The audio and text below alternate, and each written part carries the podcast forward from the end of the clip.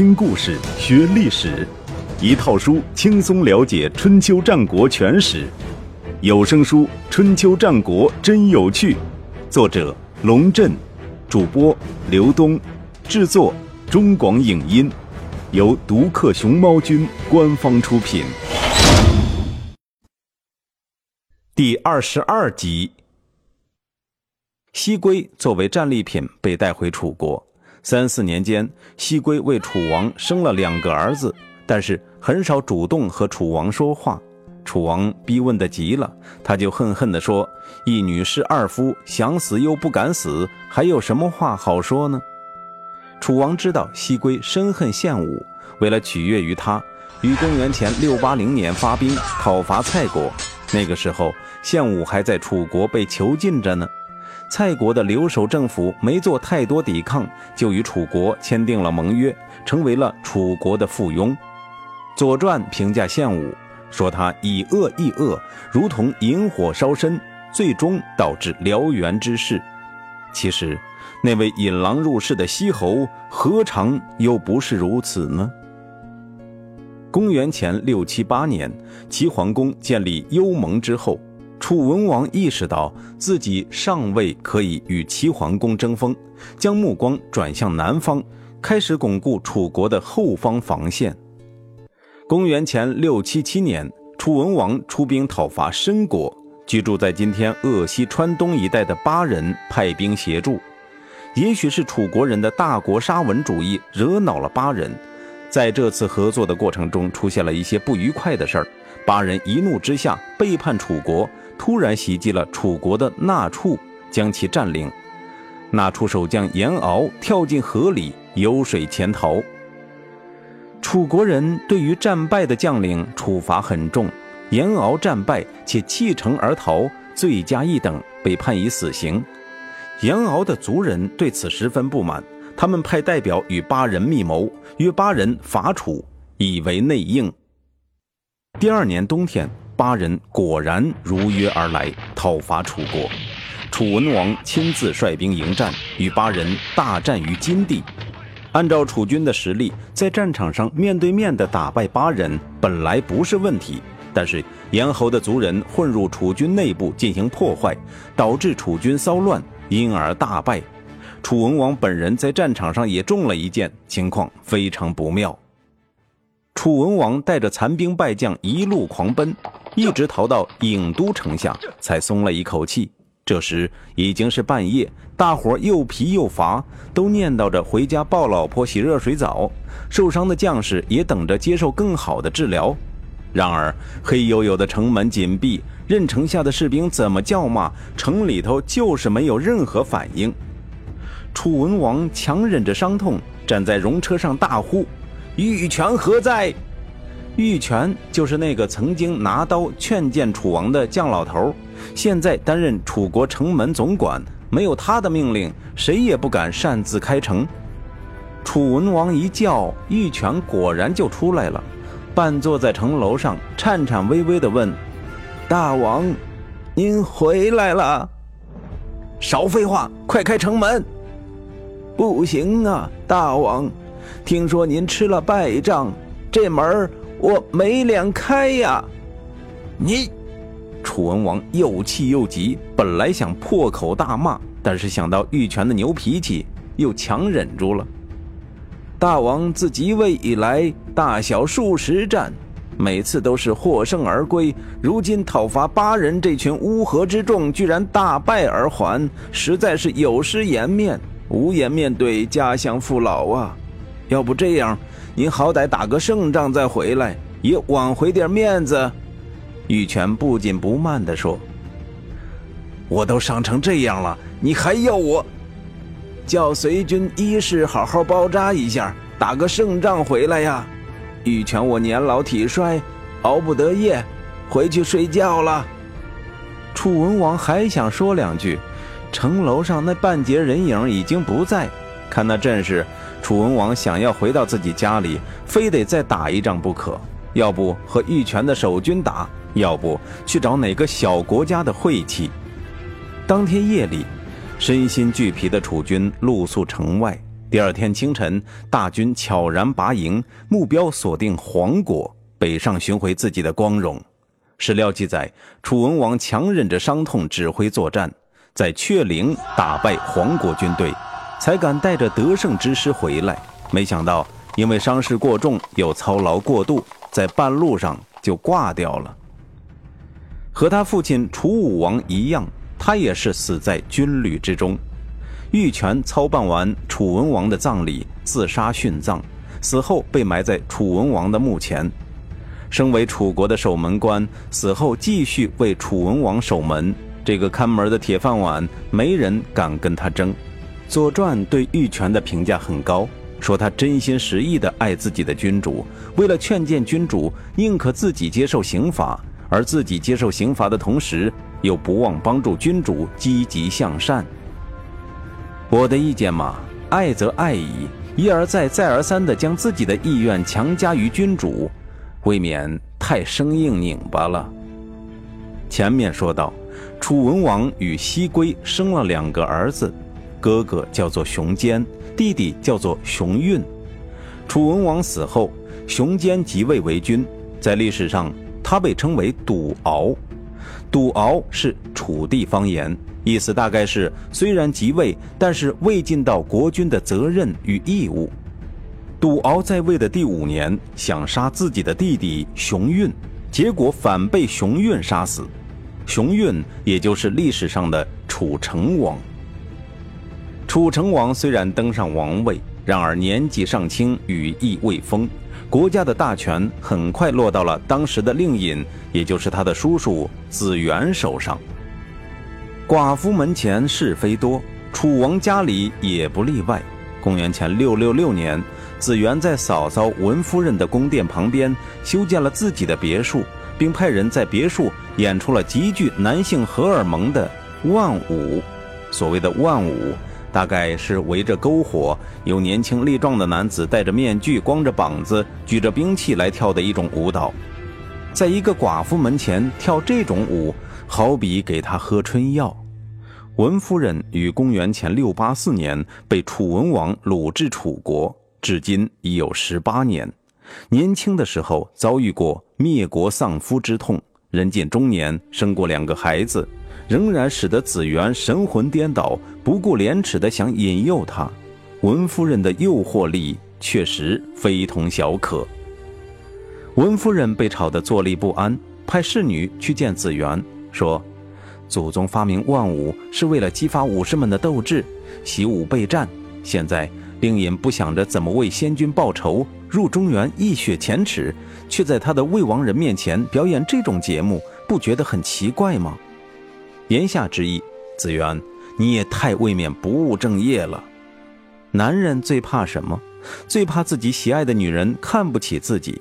文夫人这么一说，子元的脸当场就红了，说：“妇道人家尚不忘中原之志，我这大男人反而忘了。”于是。撤走了舞蹈班子，文夫人倒是站在自家的阳台上独自失落了一阵儿。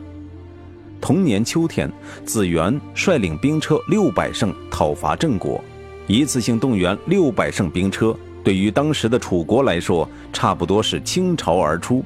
子元带这么多兵车去，大有不灭郑国誓不回师之势。仅仅在一年之前，齐桓公才与鲁、宋。陈、郑等国国君在幽地举行第二次会盟，就维护中原地区稳定，结成更加牢靠的同盟。幽盟的火炬还没熄灭，楚国就以倾国之力讨伐郑国。子元为了在文夫人面前一显身手，当真是拿国家的命运做赌注了。文夫人不是说他不务正业吗？那他就要做一件惊天动地的大事来给文夫人看。六百乘兵车一路上基本没有遇到什么抵抗，直抵新郑的菊节之门。楚军稍事休息之后，由子元、窦玉强、耿直不比率领前军，窦班、王孙游、王孙喜率领后军，自新郑的外城门鱼贯而入，一直进到内城。这是一次奇怪的进军，新郑所有的城门都洞开，楚军在没有任何抵抗的情况下，以整齐的战斗队形，像接受检阅一般，开进了郑国的首都。子元越看越觉得不对劲儿，越走越觉得心里发虚。郑国军队在哪里呢？他不断地问自己。终于，他醒悟过来了，低声对身边的耿直不比说：“郑国有能人，咱们快退军。”耿直不比没有问为什么，只是忠实地执行了他的命令。数万名训练有素的楚军一齐向后转，用楚地方言小声议论着，迅速有序地退出了新郑城。刚刚退出新郑，探子就传来消息：齐桓公亲自率领齐国、鲁国、宋国三国大军，离新郑只有几十里的路程了。一直避而不战的郑国军队也在附近出现。很显然，这是一个圈套。姬家村的村民很想借此机会将门外的野蛮人一网打尽。子元越想越害怕。现在连新郑城外也不安全了，他带着部队连夜遁逃。郑国军队一直追踪到桐丘，派出的探子回报说楚军大营有鸟群集，郑军才停止追击。营中有鸟，说明楚国人跑得快，只剩下一座空营，再追上去也没有什么意义了。子元以讨好文夫人为目的的战争，以虎头蛇尾而告终。不过，六百乘兵车一去一回，钱粮军备自然白白消耗掉不少。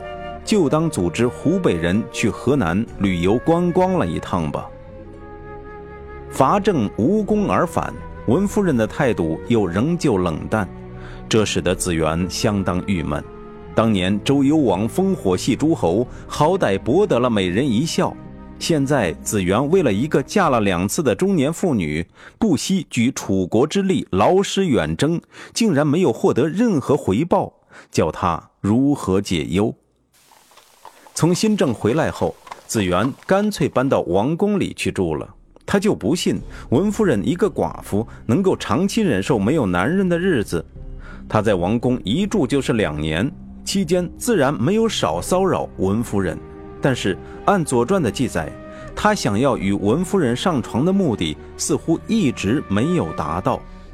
子元这样做，不只是对先君不敬，对现任君主楚成王也是大大的不尊重。公元前六六四年，大夫窦廉当着百官郑重建议子元搬出王宫，以正风纪。结果被子元派人抓起来，投入大牢。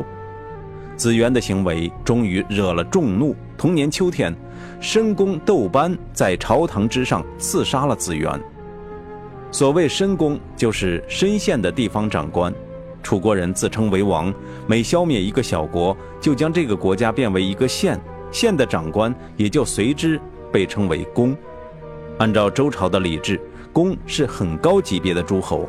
地位在侯伯之上，仅次于天子，整个中国寥寥无几。但是楚国人根本不管那一套，光县一级的公就任命了十余个。后人评价子元，总会将他和文夫人联系在一起。文夫人还是西夫人的时候，就因其美貌而遭受蔡侯献武的调戏。她的第一任丈夫西侯妄图借助楚国的力量陷害献武，导致献武长期被楚国囚禁，而蔡国也不得不听命于楚国。献武被囚之后，回过头来报复西侯，在楚文王面前大谈西夫人的国色天香。楚文王受不住诱惑，灭了西国，杀死西侯，将西夫人带回楚国，立为文夫人。楚文王既死，另引子元掌权，同样垂涎于文夫人的美貌，多方引诱而不可得，意乱情迷，最终引起公愤，被刺而亡。女权主义者也许对此说法很是愤怒，但我还是坚持认为，文夫人在某种意义上就是西侯、献武和子元悲剧的根源，这与海伦是特洛伊战争的根源是同一个道理。自楚文王去世以来，子元当政，楚国的政治相对混乱。子元死后，一位名叫斗谷乌兔的人物被任命为楚国的新令尹。斗谷乌兔，姓斗，名谷乌兔，字子文。楚地方言，谷即是乳，乌兔即是虎，因此古乌兔的意思就是如虎。《左传》上说，这位如虎先生担任了楚国的令尹，自毁其家以纾楚国之难。也就是拿出自己的家财以缓国家之急。窦是楚国的大姓，以熊夷为先祖，因熊夷被称为若敖，所以窦氏又被称为若敖氏。窦谷乌兔的父亲就是楚武王年代的窦伯比。作为名门望族之后，窦谷乌兔拿出万贯家财不是难事，但是。他拿出这笔家财来解的究竟是什么样的国难？《左传》上没有言明，我只能猜测，令尹子元这些年来关注于泡嫂嫂这件事儿，很少理会国家政务。再加上两年前倾国之力进攻郑国，没捞到任何好处，导致国库空虚，连公务员的工资都难以为继了。不管怎么说，斗谷乌兔一上任就拿出自己的家财奉献给国家。已经体现了一位优秀的政治家应具有的大公无私的品质。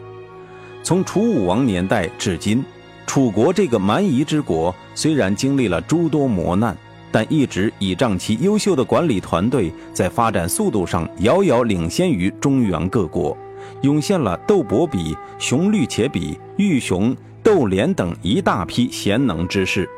而在楚文王年代担任令尹的这位斗谷乌兔，一般称作令尹子文，更是他们之中的佼佼者。